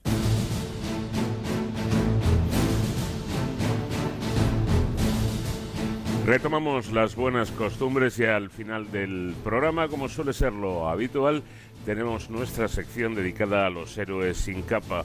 Hoy para hablar eh, con un militar eh, recién regresado de ese territorio, ahora mismo peligroso, muy conflictivo, como es Afganistán. Eh, toda esta sección está coordinada por nuestro experto en seguridad, David Ferrero. ¿Qué tal, David? Buenas noches. Buenas madrugadas, Paco. Espero que hayas tenido un buen verano, que haya sido un verano de descanso y desconexión. Eh, para mí es una alegría volver a formar parte de la tripulación de este programa y poder acompañaros, tanto a los oyentes como a ti, en este viaje de cero al infinito en el que también estarán presentes, como comentabas, los héroes sin capa, esos hombres y mujeres que dedican su vida a proteger la de los demás. De hecho, el verano que ya hemos empezado a dejar atrás, pues suele dejar una buena eh, muestra de la labor de estos profesionales. Creo que no olvidaremos fácilmente la época estival de este año 2021, marcada por supuesto por la COVID-19, pero también por los incendios forestales y otros estragos naturales, operaciones policiales también importantes y sobre todo, como comentabas Paco, por la trágica situación que estamos viviendo en Afganistán. Precisamente de esta última crisis eh, han participado los efectivos de la unidad con la que hoy queremos eh, empezar esta temporada. Eh, me refiero al Escuadrón de Apoyo al Despliegue Aéreo del Ejército del Aire. Esta unidad de élite de la Fuerza Aérea Española ha jugado un papel fundamental en lo que es la evacuación de los cerca de 2.000 españoles y colaboradores que han tenido que salir de Afganistán tras la vuelta al poder de los talibán junto a efectivos del Cuerpo Nacional de Policía, de las unidades de intervención policial y del GEO, pero también del Mando de Operaciones Especiales del Ejército de Tierra, del Mando de Operaciones del Estado Mayor de la Defensa y del Centro de Inteligencia de las Fuerzas Armadas, casi 40 militares de este escuadrón, como decimos, de apoyo al despliegue aéreo, han tenido un papel clave durante los 12 días que ha durado esta, esta misión tan complicada. De hecho, uno de estos boinas negras del Ejército del Aire, como se les conoce, es el brigada Óscar Ochoa de la Escuadrilla de Protección a la Fuerza, que volvió de Kabul eh, junto a sus compañeros este pasado fin de semana y que además tiene la, la amabilidad de acompañarnos esta noche. Eh, bu- buenas noches, mi brigada, bienvenido. Buenas noches a todos, ¿qué tal estamos? Bueno, eh, aunque se trata de una unidad poco conocida entre el público en general, el escuadrón de apoyo está considerado una unidad, como decíamos, de élite y aunque pertenece al Ejército del Aire, es verdad que su trabajo a menudo no lo realizan a bordo de un avión. ¿Qué tipo de misiones tienen encomendadas ustedes? Bueno, pues la misión principal de, de la unidad es apoyar en la defensa, el despliegue y el mantenimiento de las condiciones de operación de todas las unidades aéreas que puedan ser desplegadas, incluso aquellas que no posiblemente no son solo españolas, sino de otros países aliados. Bueno, permí- permítanme destacar que el Brigada Ochoa lleva 30 años de servicio dentro de las Fuerzas Armadas. En este tiempo ha estado destinado en muchas misiones internacionales como Bosnia, Italia, Alemania o recientemente, y como comentábamos, en Afganistán. Eh, Brigada, ¿cómo, ¿cómo han vivido esta, esta última visión, eh, o misión, mejor dicho, que han tenido que hacer eh, prácticamente a contrarreloj? Pues ha sido, pues como bien dices, ha sido muy a contrarreloj. Eh, nos activaron con muy poco margen de tiempo y lo que intentamos fue preparar un equipo con la poca información que teníamos para, para desplegar lo más rápidamente posible y apoyar a esa evacuación. Sin mucha información al principio y sin tampoco saber qué nos íbamos a encontrar allí. Es parte un poco de nuestro trabajo, ¿no? El, el improvisar a una vez lleguemos a los sitios para, para poder sacar adelante el, el trabajo y la misión que nos encomienden. Ujú. Me imagino que ha sido una misión compleja, ¿no? ¿Cómo, cómo, cómo la han vivido? Pues sí, ha sido compleja, por, precisamente por eso, por, una, por la falta de información inicial que teníamos de qué nos íbamos a encontrar. También ha sido compleja porque aunque entrenamos este tipo de situaciones, este tipo de misiones de evacuación, al final allí sobre el terreno todo cambiaba en cuestión de horas, en cuestión de minutos, lo que servía ahora mismo y teníamos más o menos ya establecido una rutina, a las pocas horas cambiaba y tendríamos y nos teníamos que adaptar otra vez a, seguir trabajando de otras maneras, ¿no? Y luego el componente humano al que no estábamos tampoco tan tan acostumbrados, ese eh, componente de tragedia y de caos que vivimos allí, pues no es fácil de lidiar con él. Ujú. Además, El, teniendo en... el escuadrón de apoyo al despliegue aéreo fue la primera unidad española en operar en Afganistán en 2002 y la única de la OTAN que ha operado más de 13 años seguidos en este en este país. Eh, bueno, ahora eh, han sido los, los últimos en, en salir de Kabul. ¿Qué opinión como militar que ha estado hasta en cuatro ocasiones desplegado en Afganistán le merece la evolución de los acontecimientos que han acabado con, con la vuelta de los talibán? Pues eh, además uno de los componentes del equipo que hemos ido allí, pues precisamente fue el que llegó de primera vez a Kabul en el año 2002, en enero, en el que un aeropuerto en el que no había nada, solo había ruinas, aviones destrozados, campos de minas, y todo eso ha ido evolucionando porque al final toda la operación en Afganistán era una operación muy compleja, muy estructurada, en la que se invirtieron ingentes cantidades de dinero en generar infraestructuras para operar allí. Y parece, pues hombre, la sensación es de que eso es como un castillo de naipes que se ha caído en muy poco tiempo, ¿no? No esa es la sensación un poco que tenemos, o sea, nosotros yo ya había estado en Kabul previamente, era una base muy muy bien establecida, muy bien estructurada, con unas instalaciones muy buenas, a lo largo de los años ha ido construyendo instalaciones muy buenas allí y de repente cuando hemos llegado allí era un poco como el, el caos, ¿no? El desorden, el que nos tenemos que ir y se va a quedar todo esto abandonado, pues esa es un poco la sensación, ¿no? De, durante 20 años se ha, se ha estado trabajando para, para conseguir una serie de cosas y de repente vemos cómo se desmorona. Claro. Yo soy de la opinión de los que creen que las buenas acciones siempre dejan un pozo, ¿no? Pero usted, por lo que cuenta, tiene la sensación de que su trabajo en estos 20 años no haya servido para nada.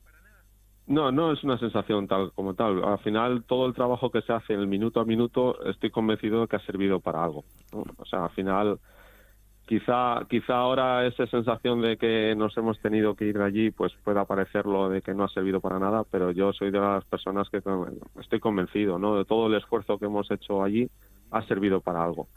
Que al final no haya salido del todo bien, pues es probable también, pero yo creo que sí que sirve para algo. Todo lo que hacemos debe, debe servir para algo y si no lo creemos así, pues se difumina un poco nuestra misión.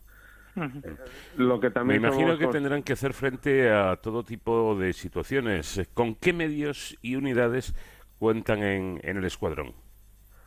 Pues hombre, pues dependiendo un poco de la misión en la que nos centramos, pues tenemos diferentes escuadrillas y cada una de ellas se, se ocupa de una parte de la misión. En la mía en particular, en la de protección de la fuerza, pues nos encargamos de proporcionar seguridad y defensa a las unidades desplegadas, con el único objetivo es de que todas esas unidades puedan seguir operando. O sea, el- otras otras escuadrillas, por ejemplo, la de apoyo a movilidad, se encarga de apoyar al movimiento aéreo mediante la confección de cargas e incluso el control aerotáctico si se necesita. Y luego tenemos otra escuadrilla de, de defensa aérea cercana, con- tiene, con- cuenta con misiles antiaéreos y luego, y no menos importante, una escuadrilla de apoyo. To- todo el personal que opera necesita gente que le apoye para operar. Estamos hablando de automóviles, estamos hablando de gente que prepara los paracaídas, porque al final todos somos una unidad completamente paracaidista. En- Interesante. necesitamos a- Sí, sí, adelante, adelante. necesitamos gente que apoye a, a que los, a los que los que tienen que operar puedan hacerlo. Eh, David, eh, interesante esta charla para conocer esta unidad. Vamos, vamos terminando porque lamentablemente nuestro tiempo se acabe. Así es, eh, el tiempo que tenemos es limitado, pero como comentábamos, acaba de regresar usted de Kabul y me parece que ya está preparando para volver a salir de maniobras. Como vemos, eh, la labor de, estos militares que están en primera línea no, no cesa. Hace 27 años de la creación de- del Escuadrón de Apoyo al Despliegue Aéreo, el EADA, que cuenta en sus filas con más de 300 militares y que tienen base en Zaragoza, cuyo trabajo conocemos ahora mucho mejor tras charlar con el brigada Óscar Ochoa. Muchísimas gracias, mi brigada, por acompañarnos en este viaje. Muchas de nada, es un placer. Hemos eh, conocido el trabajo de estos militares, de estos profesionales eh, y bueno, pues hasta aquí llegamos en este primer programa tras la vuelta de vacaciones. David, la próxima semana más. Nos escuchamos la semana que viene y hasta entonces, ya saben, protéjanse.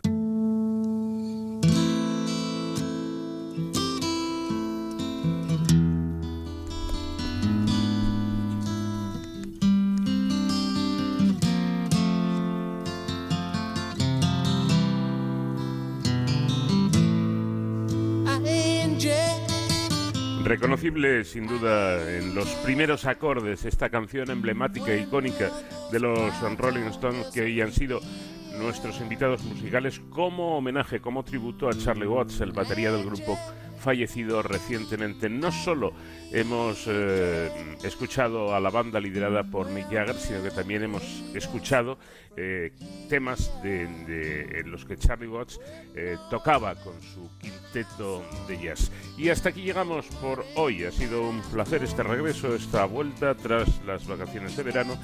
Y les recuerdo que este programa lo pueden seguir también a través de nuestro podca- podcast en la web de Onda Cero, www.ondacero.es. Buscan programas y en programas este, de cero al infinito. Y ahí pueden escuchar el programa cuando quieran, quieran, el día y a la hora que elijan. Nada más, que pasen una feliz semana y les esperamos en siete días. Estuvo en la realización técnica eh, Nacho García, les habló Paco de León. Adiós.